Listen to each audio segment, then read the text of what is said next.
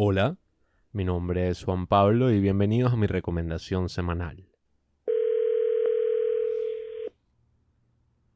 Para esta semana decidí empezar llamando a un gran amigo, tanto mío como del podcast, que... ¿Aló? Seguramente reconocerán de la recomendación que hice del álbum Blonde de Frank Ocean. Ahora sí que te explico. Mano, necesito tu ayuda urgente. Eh, ¿Qué es ampliar? Samplear es usar, básica, o sea, ¿quieres la definición de verdad o simplemente cómo se usa? No, bueno, puede ser la definición. Marico, o sea, samplear es simplemente usar un fragmento de un fragmento o de plano toda la canción, una canción original, eh, y básicamente volverla tuya, pues.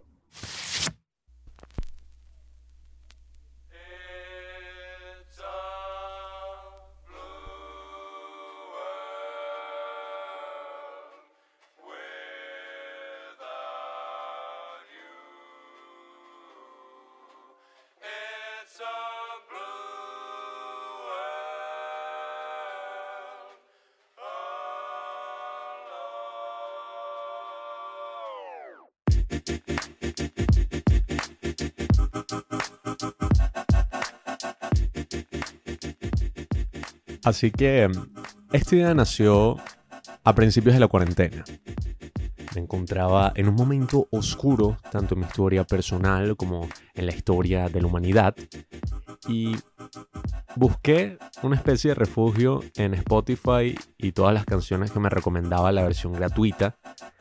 Y mientras escuchaba todas esas recomendaciones de grandes artistas como Kendrick Lamar, Frank Ocean, Kanye West y algunas de las cosas que les comenté en ese episodio que ya nombré, eh, creo que es el episodio número uno, mi primera recomendación, donde hablo de cómo me enamoré del mundo del rap, cómo todo esto me ayudó un poco a superar muchas cosas en mi vida.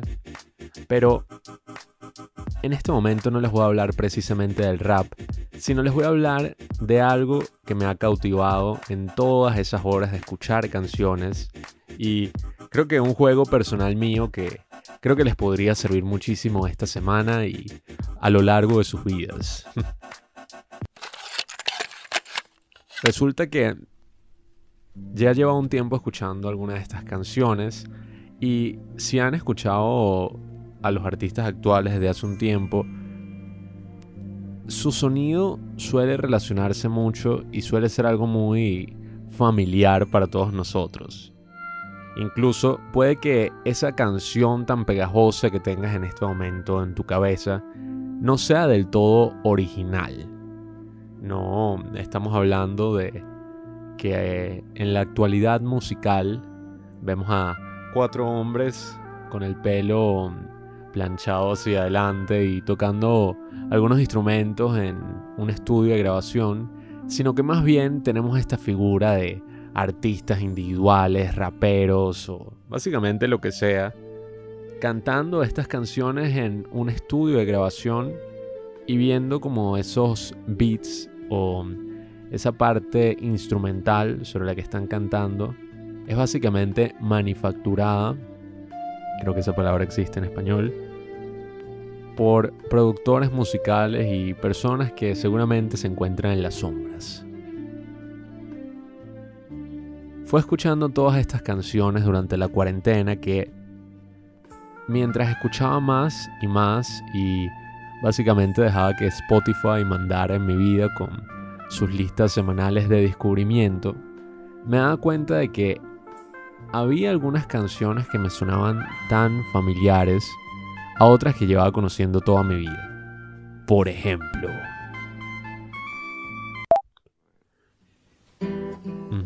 Ahora estamos escuchando a Bill Withers, un artista del que sé prácticamente nada, pero que antes había escuchado su canción famosa llamada Grandma's hand, clapped in church on Sunday morning. Grandma's hands played a tambourine so well. Grandma's hands, used to issue out a warning, she'd say, Billy, don't you run so fast, might fall on a piece of glass.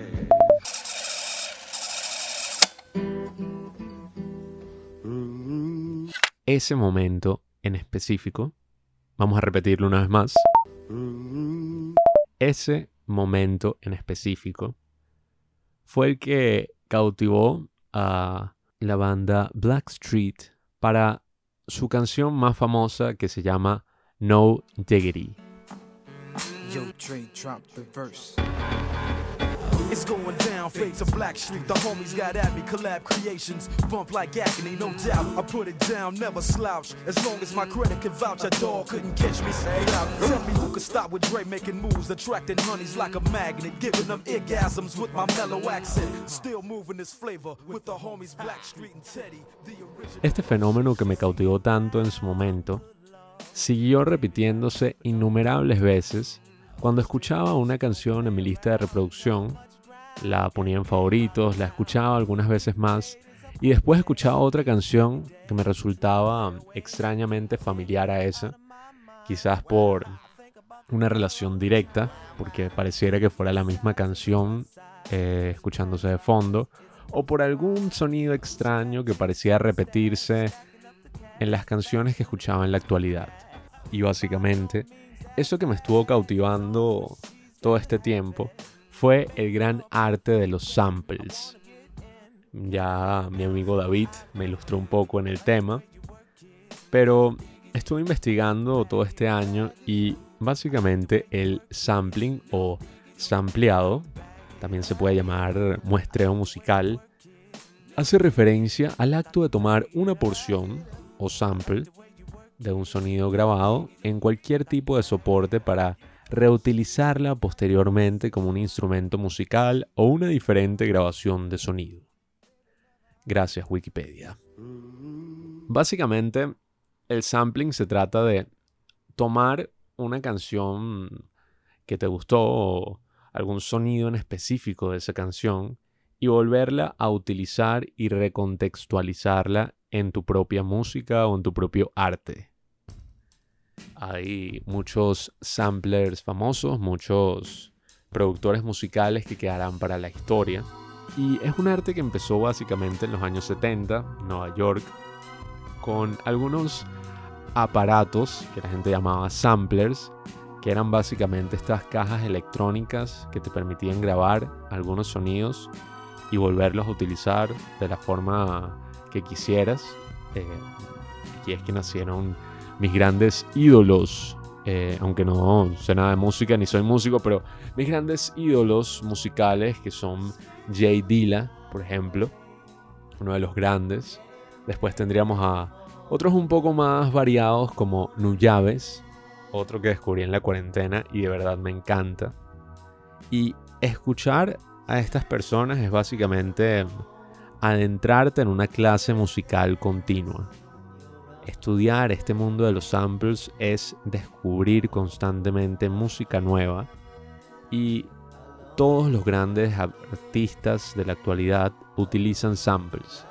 Todos en el mundo del hip hop se basan en ver qué tanta música oscura puedes conseguir, qué tanta inspiración puedes conseguir diariamente para incluir todo ese, toda esa tradición en tu trabajo personal.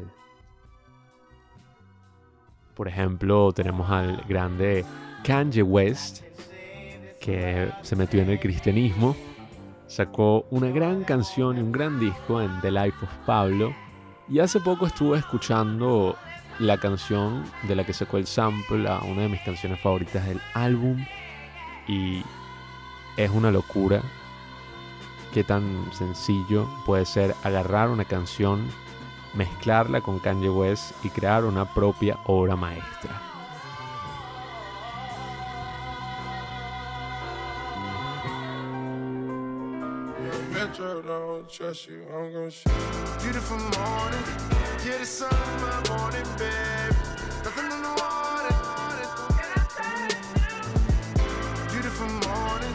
Yeah, the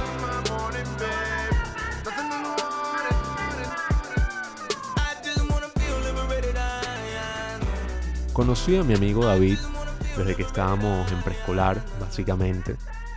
Y en los años que estuvimos compartiendo, una de sus frases siempre resuena conmigo. Tendríamos 13, 14 años, estábamos en bachillerato, en la secundaria, y recuerdo que me dijo, hablando sobre la relación que él tenía con su hermano, que cuando escuchas la misma música que otra persona es cuando te relacionas completamente. Yo recuerdo que en ese momento no escuchaba mucha música más allá de soundtracks de películas y lo que sea que estuviera sonando en el momento y esa frase me pareció un poco rebuscada.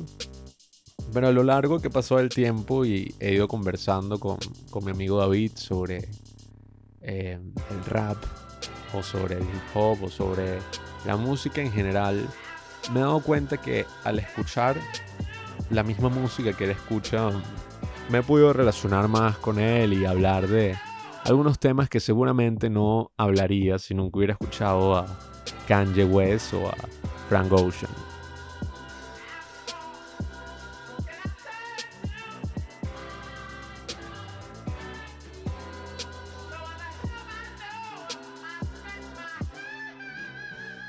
Ahora, cuando extrapolamos esta pequeña historia, esta pequeña amistad, y nos ponemos a escuchar la misma música que escuchan nuestros artistas favoritos, creo que entendemos verdaderamente de dónde proviene su genio y todas las influencias que hacen que tengamos canciones incrustadas en nuestra cabeza y principalmente en nuestros corazones.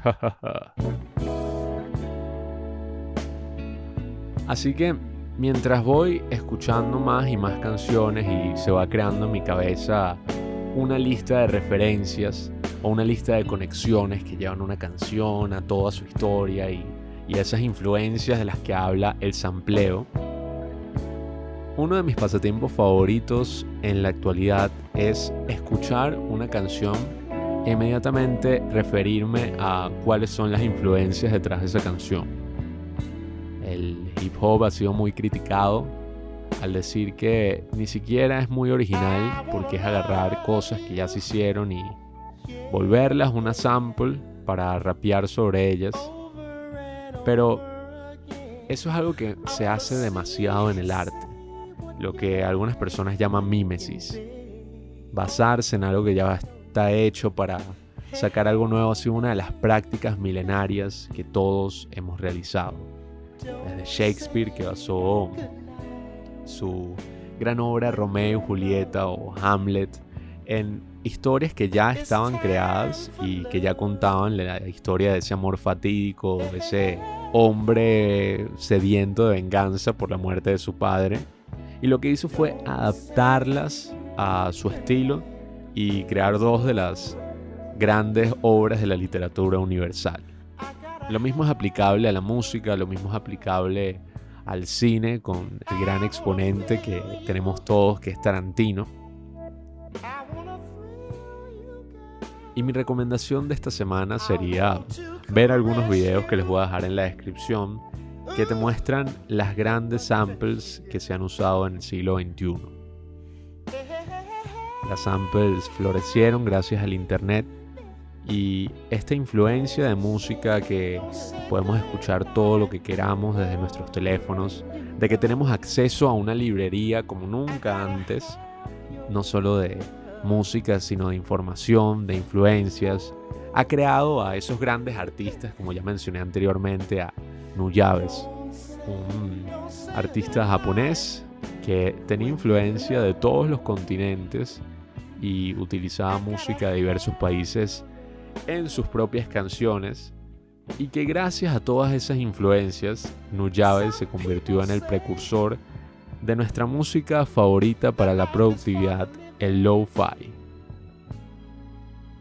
No planeo ser un especialista en esta materia, creo que todavía me faltan muchos artículos, muchos videos y quizás uno que otro libro para aprender más sobre este tema. Pero mientras estoy en ese proceso, me gustaría motivarlos a que vean estos videos que tanto me han cautivado. Estos videos que te muestran todas las influencias en cierto disco, todas las influencias en cierto artista y hacen que hagas más conexiones en tu mundo musical, en tu educación musical y es un pasatiempo muy divertido que me encanta realizar ahora.